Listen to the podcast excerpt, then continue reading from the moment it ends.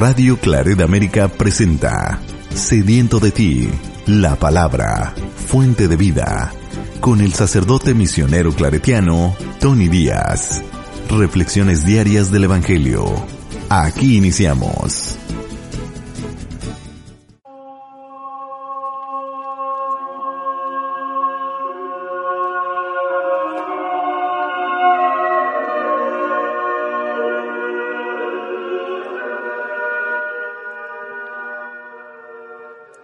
Bienvenidos hermanos a nuestras reflexiones bíblicas de las lecturas del día. Hoy es jueves de la décima sexta semana del tiempo ordinario, jueves de la décima sexta semana del tiempo ordinario. La primera lectura de hoy viene del profeta Jeremías, capítulo 2, versículos 1 al 3, 7 al 8 y 12 al 13. En aquel tiempo me habló el Señor y me dijo, Ve y grita a los oídos de Jerusalén. Esto dice el Señor. Aún recuerdo el cariño de tu juventud y tu amor de novia para conmigo, cuando me seguías por el desierto, por una tierra sin cultivo. Israel estaba consagrado al Señor como primicia de su cosecha. ¿Quién se atrevía a comer de ella? Cometía un delito y la desgracia caía sobre él. Yo los traje a ustedes a una tierra de jardines, para que comieran de sus excelentes frutos. Pero llegaron y profanaron mi tierra, convirtieron mi heredad en algo abominable. Los sacerdotes ya no hablan de Dios, y los doctores de la ley no me conocen.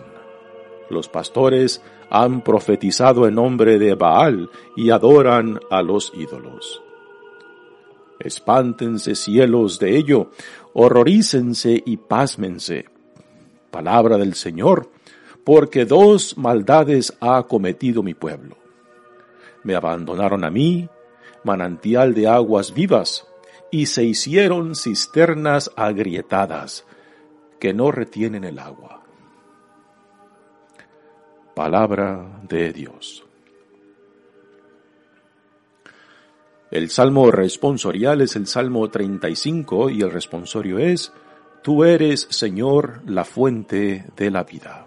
Tú eres, Señor, la fuente de la vida.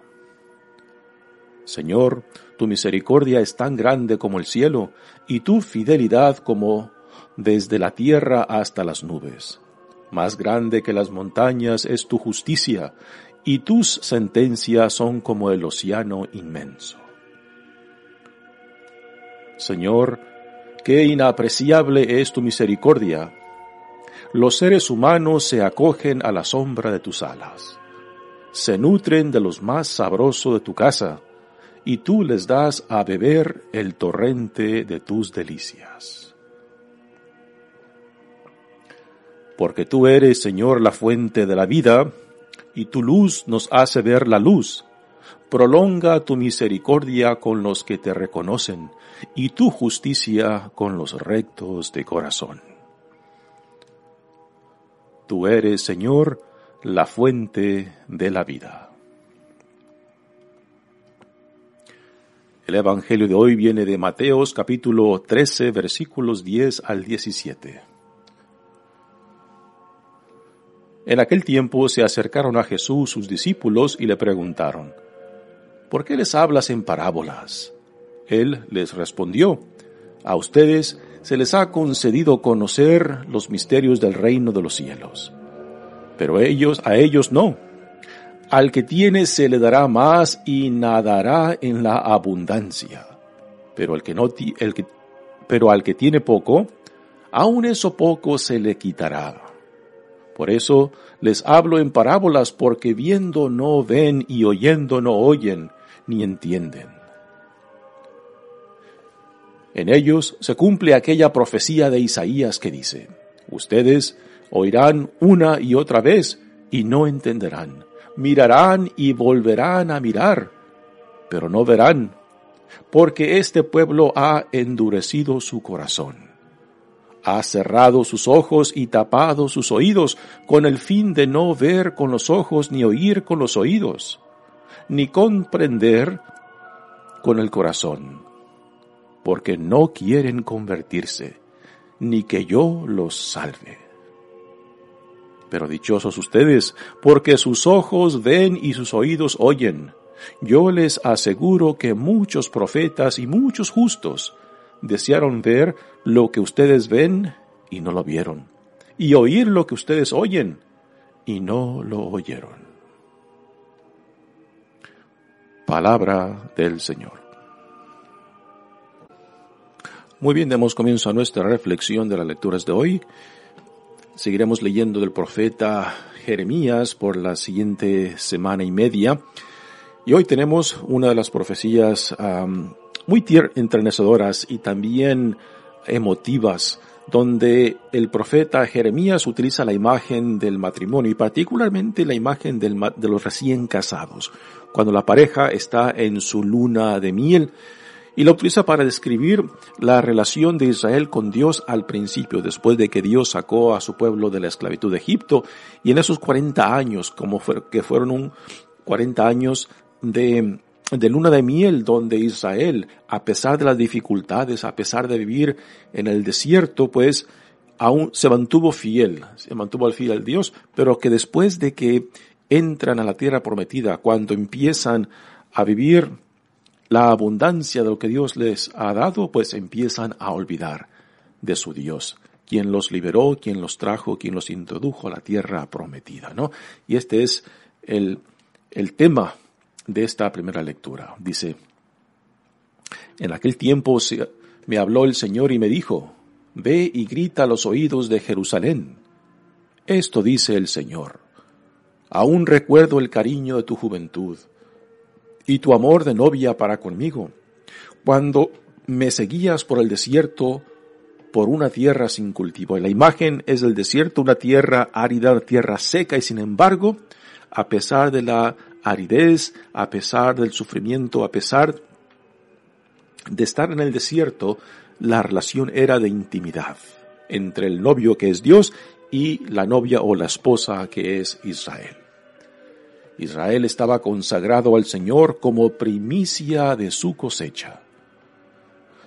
Las primicias de la cosecha es el primer, el primer fruto que se, que se saca para ofrecérselo a Dios y por tanto debe de ser el fruto perfecto, así como también en los animales que se sacrificaban para el Señor, como en holocaustos tenía que ser de un año y perfecto sin ningún, sin ningún ah, daño físico era lo porque al Señor se le ofrece lo mejor.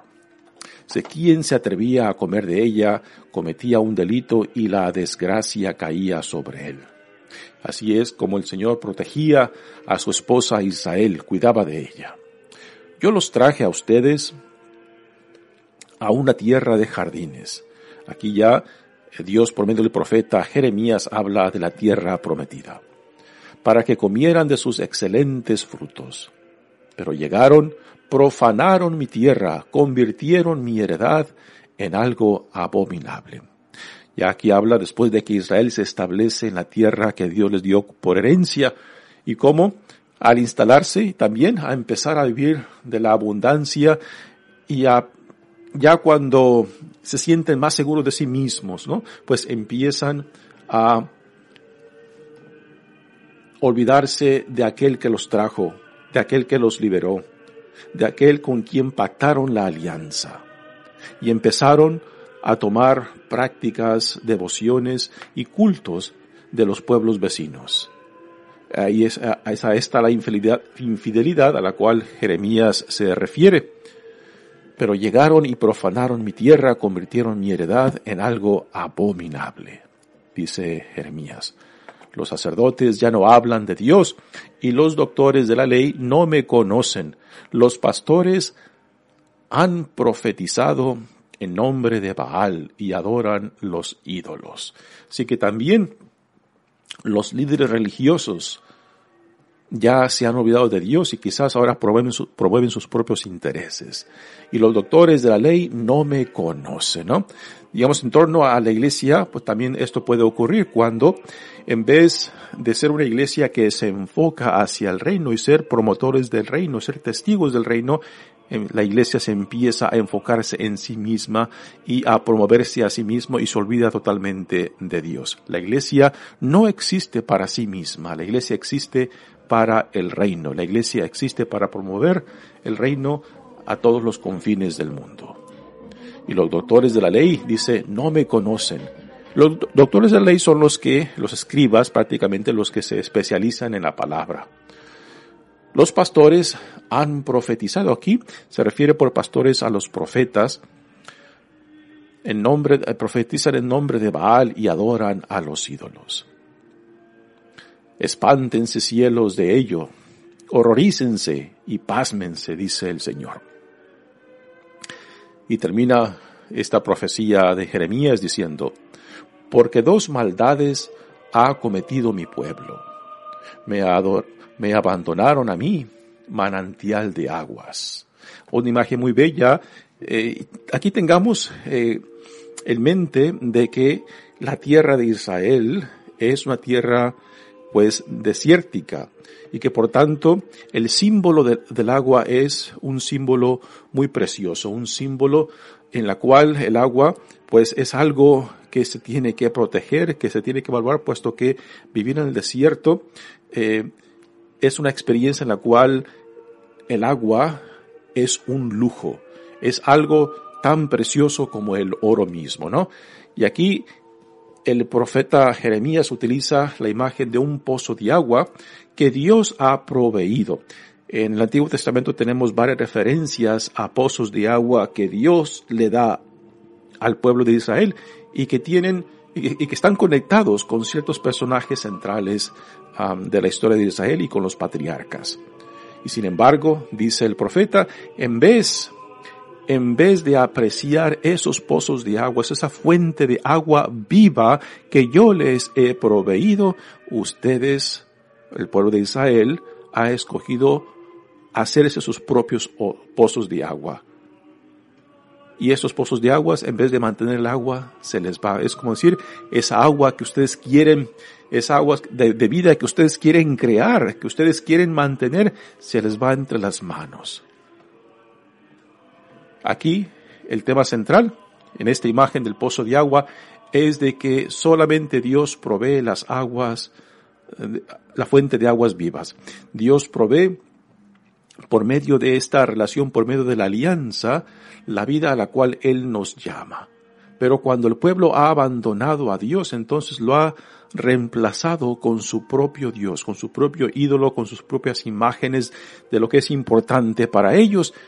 Entonces aquí entra la otra parte de esta imagen, los pozos de agua que el pueblo se ha hecho, pero son pozos de aguas que están agrietados y por esas grietas el agua se les va. O sea, lo creado, la idolatría del hombre, lo que el hombre crea para reemplazar a Dios a últimas no tiene vida.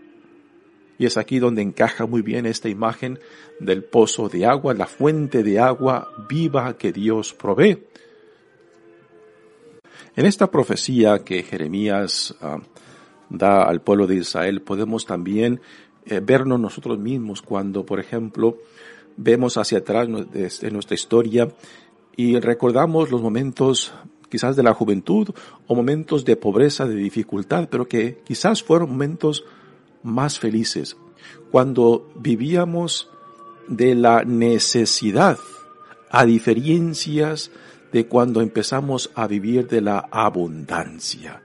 Y cuando empezamos a vivir de la abundancia, empezamos a crear eh, este, ah, esta fantasía de que todo cuanto tenemos y cuanto somos lo hemos creado, lo hemos hecho nosotros mismos, ¿no? Esta es una de las tendencias, esta es una de las tentaciones cuando ya empezamos a adquirir cierta seguridad, ya sea ah, económica ah, o de trabajo o de carrera, empezamos a creernos nuestra propia ilusión de que todo lo hemos conseguido nosotros porque ya tenemos abundancia. Y nos olvidamos que estamos parados no solamente en los hombros de previas generaciones, de que todo cuanto somos y cuanto tenemos está íntimamente conectado con el Dios que en amor nos crea, en amor nos sostiene y en amor nos llama, ¿no? Eh, no sé ustedes, pero yo recuerdo de que cuando era niño vivíamos de la pobreza y en realidad no sabíamos que éramos pobres, pero teníamos cierta ah, felicidad y sentido de vida mucho mejor que lo que después empezamos a conocer cuando teníamos más seguridad económica, ¿no? Porque cuando empezamos a tener más seguridad económica y más abundancia, más posesiones, nuestras nuestras prioridades empiezan a cambiar. Lo que es importante empieza también a cambiar y a lo que le damos tiempo y energía a veces se convierte en lo material. O sea, los valores empiezan a cambiar. Y esto es una experiencia muy común, ¿no? Que cuando vivimos de la necesidad, parece que nuestras prioridades están mucho más enfocadas. Están enfocadas no solamente en el Dios, que en amor nos cree, en amor nos sostiene, y también en lo que es importante, la familia, la amistad, el sentido de la unidad, de luchar juntos, ¿no? Pero cuando empezamos a adquirir la seguridad económica, la seguridad de trabajo, de carrera, eh, em, em, nos empezamos a creer de que todo esto lo hemos hecho nosotros y que ya y que ya no necesitamos más de Dios porque yo me puedo valer por mí mismo, ¿no? Cuando era pobre, cuando tenía necesidad, pues sí, necesitaba de Dios, pero ahora ya no lo necesito porque yo lo puedo conseguir, ¿no? Y esta es la terrible ilusión que nos creamos cuando adquirimos esta seguridad económica o de trabajo o de carrera, ¿no? Nos empezamos a olvidar del Dios, del Dios que nos trajo hasta aquí, pero que después cuando ya estamos en la abundancia o la seguridad económica, nos olvidamos de Él. Esto es lo que Dios acusa a, a Israel de haber hecho, de olvidarse del Dios que lo liberó de la opresión de la esclavitud de Israel y que el tiempo en esos 40 años que vagaron en el desierto fue el tiempo de, de la luna de miel, del noviazgo, del, de Israel conocer a su Dios, pero que cuando llegaron a la tierra prometida, la profanaron con su idolatría, la profanaron con olvidándose Ah, del Dios que los había traído, que los había introducido a esta tierra prometida, ¿no? Pues nuevamente estas, yo creo que son experiencias que la mayoría de nosotros eh, podemos ah, vernos en estas, en esta imagen que el profeta Jeremías nos provee, ¿no? Ah, de no llegar, de no llegar a esa ilusión, de empezar a creernos en nuestra propia a creación de que ya porque tengo cierta seguridad económica, de que porque si ya tengo un trabajo que me da seguridad, ah, pues ya puedo empezar a valerme por mí mismo y ya pierdo la confianza, pierdo la relación con Dios. Muy bien, pasemos ahora al Evangelio de hoy que viene de Mateos, es la continuación del Evangelio de ayer, cuando Jesús les da, empieza el, tercer discurso en Mateo, el tercer discurso donde Jesús em, les habla de, en parábolas sobre el reino de los cielos. Dice el Evangelio de hoy. En aquel tiempo se acercaron a Jesús sus discípulos y le preguntaron, ¿por qué les hablas en parábolas? Parece que Jesús en privado les hablaba más claramente, más abiertamente a sus discípulos, pero a la multitud de la gente que viene a él, parece que Jesús discierne de que las motivaciones del por qué vienen a él no están claras, ¿no? Y porque Jesús no discierne sus motivaciones, porque no hay un compromiso de seguirlo a él como discípulos, porque no hay un compromiso de querer ser parte de la visión del reino que Dios en Jesucristo está inaugurando, entonces les habla en parábolas porque no ve un compromiso. Entonces aquí este evangelio, en realidad el centro de este evangelio es de que para poder entender a Jesús y su mensaje, para poder comprender lo que Dios nos ofrece en él, tiene que haber un compromiso, una entrega, una determinación de seguirlo. Y es ese compromiso, es esa entrega lo que hace posible después entender lo que Dios en Jesucristo nos ofrece. Poniéndolo en otras palabras, podemos decir de que el amor no se puede vivir, no se puede conocer si uno no se deja conquistar, si uno no se deja atraer por la experiencia del amor. Porque si siempre estamos a la defensiva, siempre estamos como titubeando, como que sí, como que no, entonces nunca vamos a conocer lo que es la experiencia del amor si no nos dejamos cautivar y conquistar por la experiencia del amor. Igualmente por la justicia. Si tú no estás dispuesto a vivir las consecuencias de lo que significa vivir por la justicia de Dios, de Dios entonces nunca vas a conocer lo que significa ah, ir tras la justicia de Dios, porque siempre estás pensando en las consecuencias, en las dificultades que quizás te va a crear.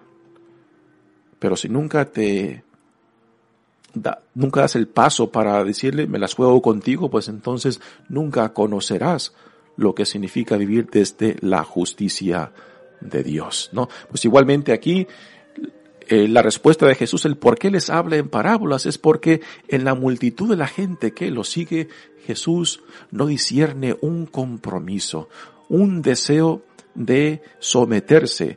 Eh, ya en días atrás habíamos hablado de que Jesús, Jesús, el yugo de Jesús es mucho más ligero a que el yugo de los fariseos, ¿no?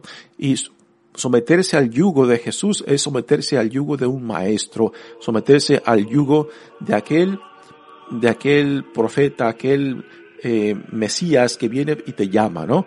Entonces, ponerse el yugo de la ley era someterse a la enseñanza, a la enseñanza de X maestro.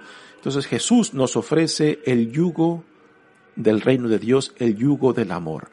Pero solamente para aquellos que se comprometen a someterse a la enseñanza, al liderazgo, a la revelación que Dios en Jesucristo nos ofrece, entonces, por medio de ese compromiso, de ese someterse a su yugo de la enseñanza del reino, uno puede llegar a, a conocer el reino y a comprometerse con la visión del reino.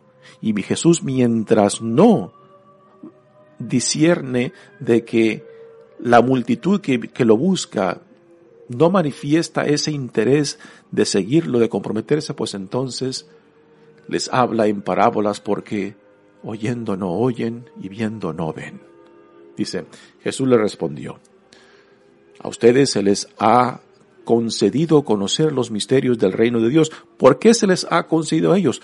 Porque sus discípulos se han comprometido a seguirlo porque sus discípulos han comprometido a ponerse el yugo de ser discípulos, de dejarse formar y transformar por la visión del reino que Jesús les comparte. Eso es lo que hace posible a ellos conocer los misterios del reino de, Dios o del reino de los cielos, como San Mateo lo nombra.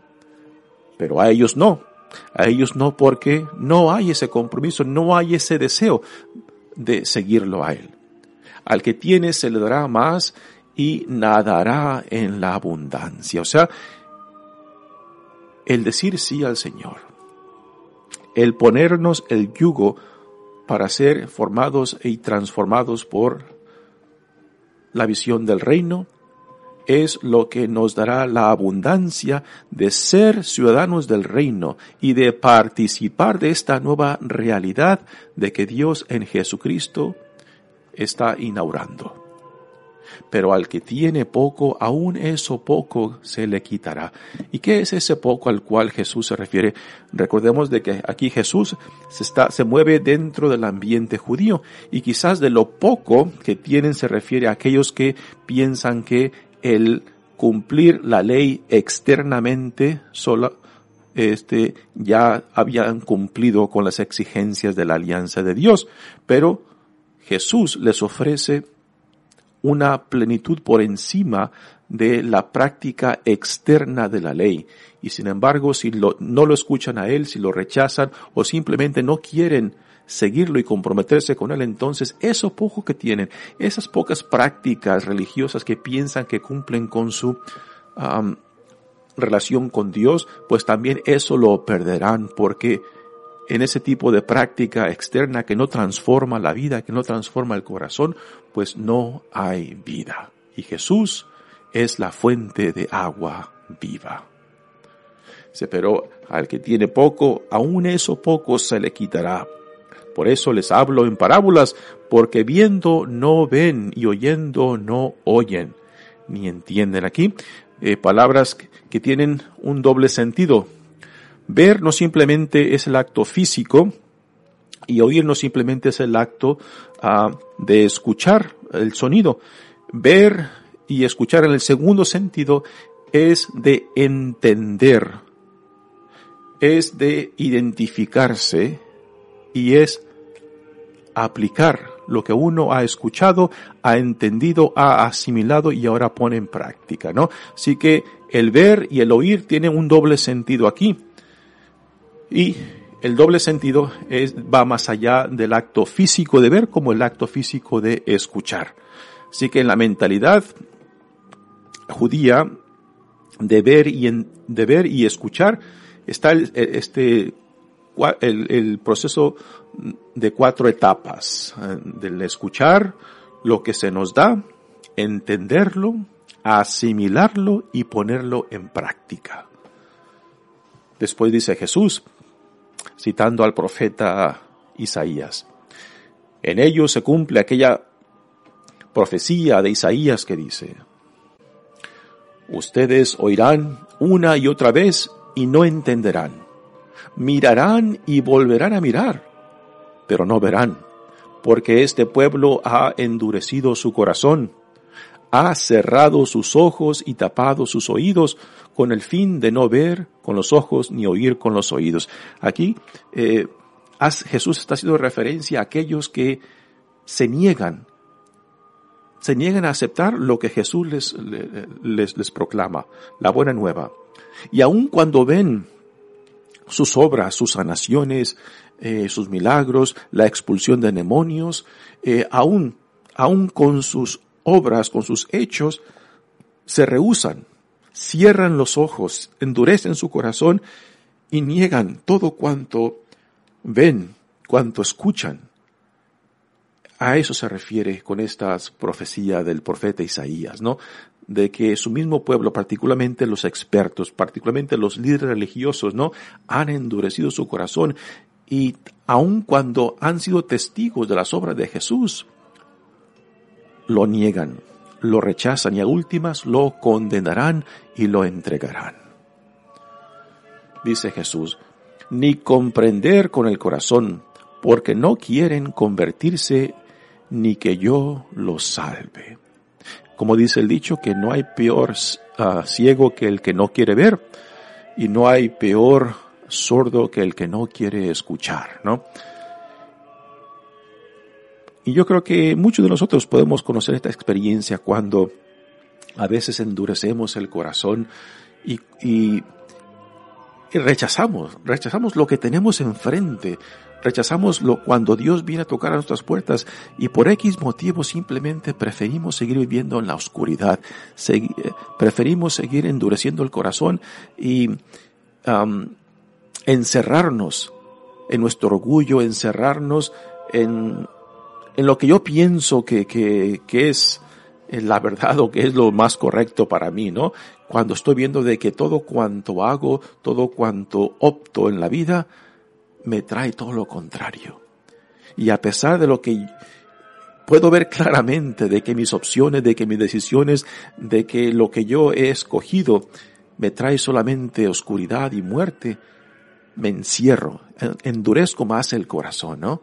Y esta es la experiencia. Yo creo que la mayoría de nosotros conocemos o hemos tenido este tipo de experiencias cuando por X motivos simplemente rehusamos reconocer lo que tenemos enfrente.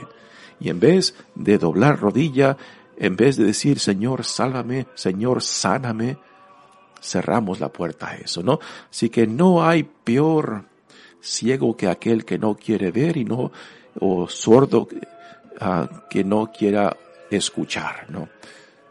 pero dichosos ustedes, ahora ya dirigiéndose a, sus discípulos, dice, porque sus ojos ven y sus oídos oyen, o sea, ven y oyen porque han decidido seguir a Jesús. Aún no conocen completamente la identidad y autoridad de Jesús. Aún no conocen en, profundidad el significado del reino que Jesús les comparte.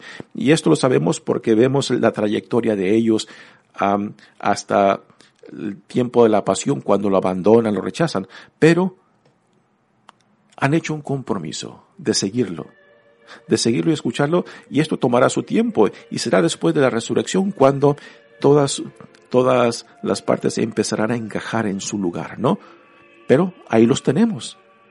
Aunque no lo entienden y comprenden todavía, siguen con él, ¿no? Y es este compromiso, es este seguirlo, es este estar a su lado, que a últimas no solamente los salvará, sino los hará dignos promotores y testigos de lo que Dios en Jesucristo está haciendo. Y esta es la invitación para nosotros también. Así que para poder entender a Jesús se requiere ese compromiso, ese sí, ese dejarnos atraer y estar ahí al pie, al pie de su presencia para dejarnos formar y transformar por Él, para que nos haga dignos testigos de su presencia donde quiera que Dios nos mande. Yo les aseguro, dice Jesús, que muchos profetas y muchos justos desearon ver lo que ustedes ven y no lo vieron y oír lo que ustedes oyen y no lo oyeron. Así que, ¿dónde te encuentras tú en este caminar con Dios, con Jesús? ¿Estás dispuesto a seguirlo? ¿A dejarte atraer por Él, a dejarte iluminar, a dejarte formar y transformar? ¿O simplemente estás al lado? ¿Estás en la cerca? A ver si te, a ver si te conviene o, no te conviene. Para Jesús, se requiere un paso para decir, para decir, me las juego contigo, no sé a dónde me va a llevar esto, no sé a lo que vas a meter, pero confío en ti. ¿Es esta la postura tuya? ¿O no? Mi nombre es Padre Tony Díaz, misionero claretiano, que Dios les bendiga. Radio Claret América presentó Sediento de ti, la palabra fuente de vida. Sus comentarios son importantes.